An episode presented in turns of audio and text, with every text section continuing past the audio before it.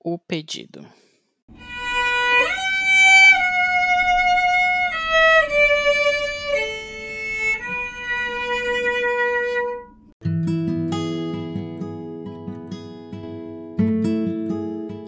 Estávamos comemorando um ano de namoro. Chega a ser engraçado como o tempo passa rápido quando tudo vai bem, quando tudo flui de maneira harmônica. O trabalho ia bem, as aulas na nova faculdade estavam maravilhosas e eu estava ao lado da pessoa que amo. Não sei se haveria maior felicidade que isso. Íamos a um restaurante bem elegante, de nome esquisito.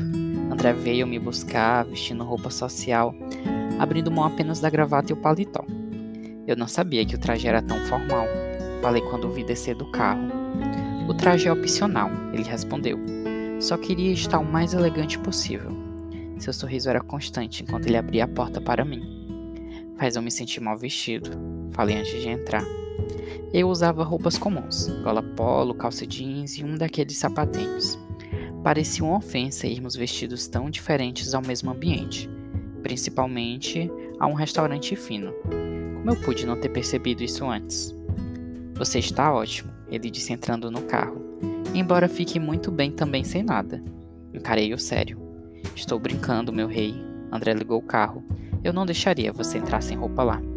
Já chega, né? Sem estresses. Hoje iremos ao Chapelle de Lamour. Parece um lugar estranho. É francês, ele complementou, com ótimas recomendações. Eu reservei há meses para te levar lá. Você é um fofo. Falei, beijando sua bochecha. Eu sei, você consegue acender esse meu lado fofo e romântico.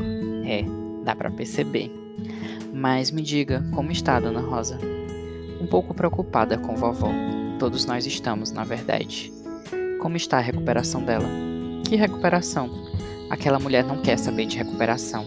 Inventou de dar uma festa para comemorar os 50 anos de casamento com o vovô. Nossa, que bacana! Não sei se é uma boa ideia. Ela disse que não foi nada grave, mas sei lá. Minha tia disse que ela caiu no chão da sala, desacordada. Não me parece algo tão simples. Acho que ela sabe quanto aguenta. Pode até saber, mas as mulheres da minha família são muito teimosas.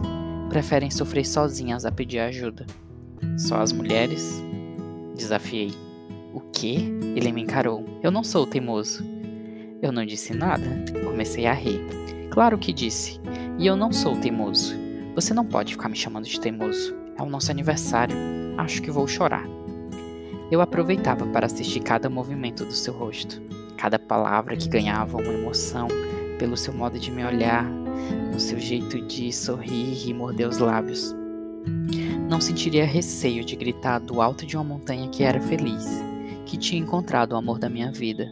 Não ligo que só estivéssemos juntos há um ano eu amava com todas as minhas forças e tinha certeza de que ele sentia o mesmo. Estava claro no seu olhar, no seu modo de falar. Eu te amo, André Carlos. Falei.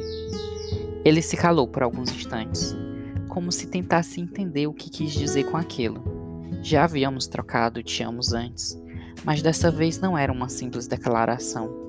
Era uma confirmação, uma comprovação da profundidade do que eu sentia que, mesmo indo além de qualquer palavra, só poderia ser expressada nessa afirmação tão simples. Uau! Ele disse por fim. Sabe que adoro quando me chama pelos dois nomes e dessa vez foi tão forte. A noite já poderia acabar para mim, porque já valeu super a pena. Ele desligou o carro e virou em minha direção. Eu te amo muito. Hoje você é meu tudo e só por estar com você eu sou o cara mais feliz desse mundo. Sorrimos e nos abraçamos fortes antes de nos beijarmos. Vamos? Ele se afastou. Estou morrendo de fome. Deve me amar muito. Olhei pela janela, porque parece caro. Nosso primeiro filho vai ter que estudar o primeiro ano em escola pública por causa desse jantar. Ele disse descendo do carro. Espera, eu abro sua porta. Esperei por ele. Era engraçado ver sua satisfação em fazer algo tão banal. Deveria me acostumar? Claro que não, ele riu. Agora só no aniversário de 5 anos. Vou anotar.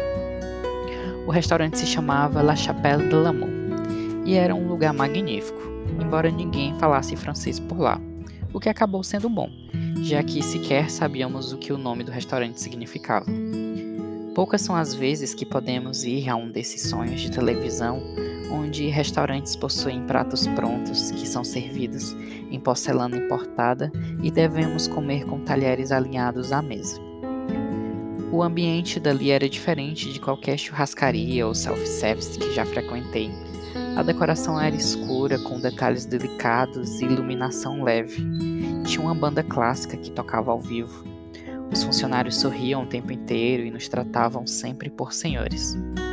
Passamos próximo à banda e seguimos em direção à nossa mesa, que era bem central, onde um garçom estava ao lado dela, nos esperando. Senhores, o garçom nos cumprimentou puxando nossas cadeiras. Sentamos-nos quase rindo com a gentileza do garçom.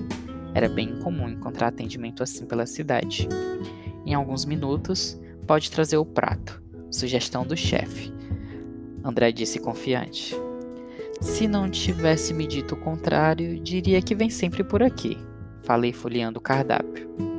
Eu assisto muito a filmes românticos e eles sempre falam isso. E no fim, pedem para cumprimentar o chefe pelo ótimo prato. Ele respondeu: Temos um especialista, comentei. Faz parte das minhas muitas qualidades de namorado incrível. Vou concordar porque de fato hoje você se superou. Sempre me supero quando o assunto é te impressionar. Porque é fácil? Perguntei. Porque eu gosto, ele respondeu. É um jeito de te fazer ver o quanto eu te amo, mostrando que rompo qualquer limite para ganhar um sorriso teu. Não é justo me deixar sem graça aqui, com um monte de gente ao meu redor. Sério? Ele deu risada. Você está sem graça? Menos, por favor. Vão começar a olhar pra gente. Isso vai ser muito louco. O quê? O jantar, ora. Ele fez um sinal para o garçom. Minha mãe morreria para estar aqui e ver sua cara. Acho que ela concordaria comigo, respondi. Os pratos chegaram em pouco tempo. Sendo bem franco, não faço a menor ideia do que comi ali e fiquei com vergonha de perguntar na hora. Mas claramente, algo com peixe talvez alguma massa. Era bem gostoso, mas tinha certeza que nunca mais comeria aquilo na minha vida. Para a sobremesa, sorvete de creme para relembrar nossa primeira sobremesa juntos. Achei bem criativa a ideia, embora eu tivesse que ouvir sua narração sobre como me assustei durante aquele filme. Para de fazer isso. Ele estava me irritando. As pessoas estão começando a olhar. Eu te amo, meu rei.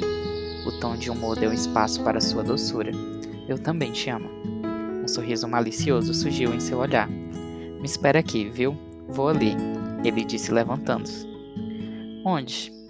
Ele caminhou em direção à banda e cumprimentou o músico. Nesse momento, a única coisa que eu pensei foi: por favor, não chega perto do microfone. Mas foi exatamente o que ele fez, olhando diretamente para mim. Minha vontade era sumir ou sair correndo dali, mas não sei o que me impediu. Eu não sou um cantor muito bom como esse que estava cantando, mas eu estou apaixonado. Dizem que as pessoas apaixonadas são as melhores artistas que podem existir. Se não dizem, deveriam dizer. Ele riu. Eu queria dedicar essa música àquele rapaz, ali no centro do salão, cobrindo o rosto, morrendo de vergonha e mentalmente ameaçando fazer coisas horríveis comigo mais tarde. Mas eu não poderia perder a chance de ser louco, de tentar fazer sentir algo estranho, porém novo e, de certa forma, te mostrar que é a pessoa mais especial desse restaurante, pelo menos na minha opinião. Eu paro até um restaurante fino só para dizer que te amo, meu rei.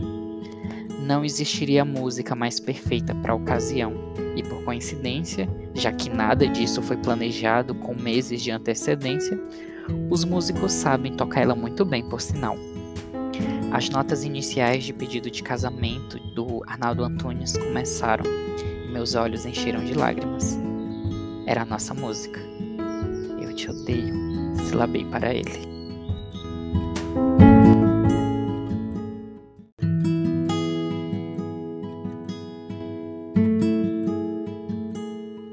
Quando percebi, ele já estava diante de mim, ajoelhado, com a caixa de aliança na mão, aberta em minha direção.